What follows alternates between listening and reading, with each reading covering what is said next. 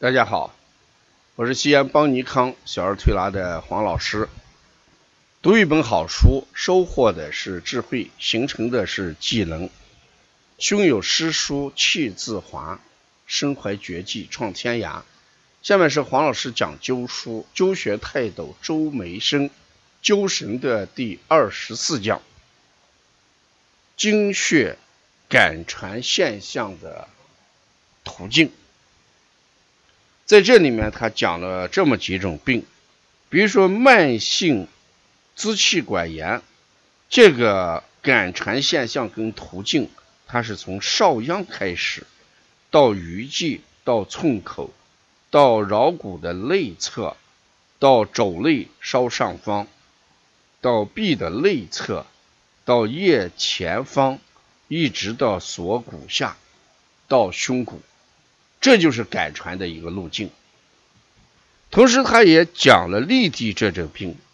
痢地这种病，它感传的路径是：商鞅到合谷，到上肢上方，到腋前方，到乳头外方，到腹部，再到脐周。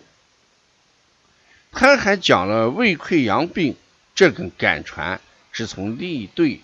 到足背，到胫骨前外侧，到膝，到骨前方，到骨了腹股沟，到体外四指，一直到上腹部，这是讲了胃溃疡的一个改传途径。他还讲了心律不齐的改传途径，由少冲到小指腹，到第四、第五掌骨间，到腕。腕后到前臂尺侧缘，到肘窝稍下方，到上臂的内侧，哎，再到腋前方，到锁下，到心前区，这是心律不齐的一个。他还讲了盗汗的这个感传，盗汗有阴虚到手少阴啊啊，然后呢，这就一直。按照，呃，少阴经的传播方向，一直传到什么？一直传到心前区啊，心前区，这是他讲的那个盗汗的一个感传途径。同时，他还讲了这个尿滞留的一个感传途径。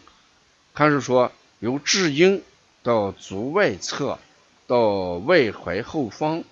到小腿的外侧，到骨外侧，到腹股沟，到下腹，这是尿滞留。呃，讲了一个后脑后头疼，就是头的后方疼的时候，它的感传是左小指尖，就是左脚的小指尖，一直到足背外侧，再跨入到少阳经，再在小腿的外侧，再返回到本经。再到国窝啊，再到北会，再到后头部，这是一个感传。他还讲了急性肾小球肾炎的感传是左侧的涌泉到足底，到内踝下方，到内踝后方，到胫骨的后缘啊，一直到骨内侧下腹斜向右肾区。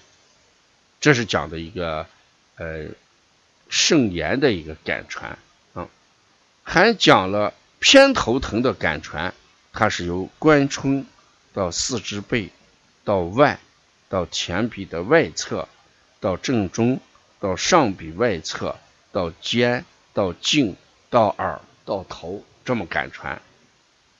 他还讲了慢性胆囊炎，他说从足窍阴开始。向四指背，向足背外侧，向外踝前上方，向小腿外侧，向膝外侧，骨外上方，腹股沟，脐外四肢，一直到肝区，这是他的感传啊。他讲了腰肌疼痛的时候，他的感传是北会到脑后，到大椎，一直到腰腿区区，这是一个感传。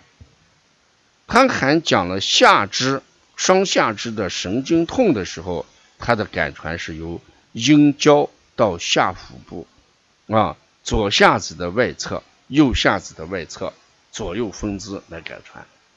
他这是讲的这个感传途径，就是指导我们在临床艾灸的时候，按照这个顺序，哎，经穴，哎，进行施灸，那效果就会好一点。所以灸神呢，整个给我们讲的是规则，是一种标准。他要正心艾灸，他一定给我们一种规定性的东西、准则性的东西，能指导临床实践的东西。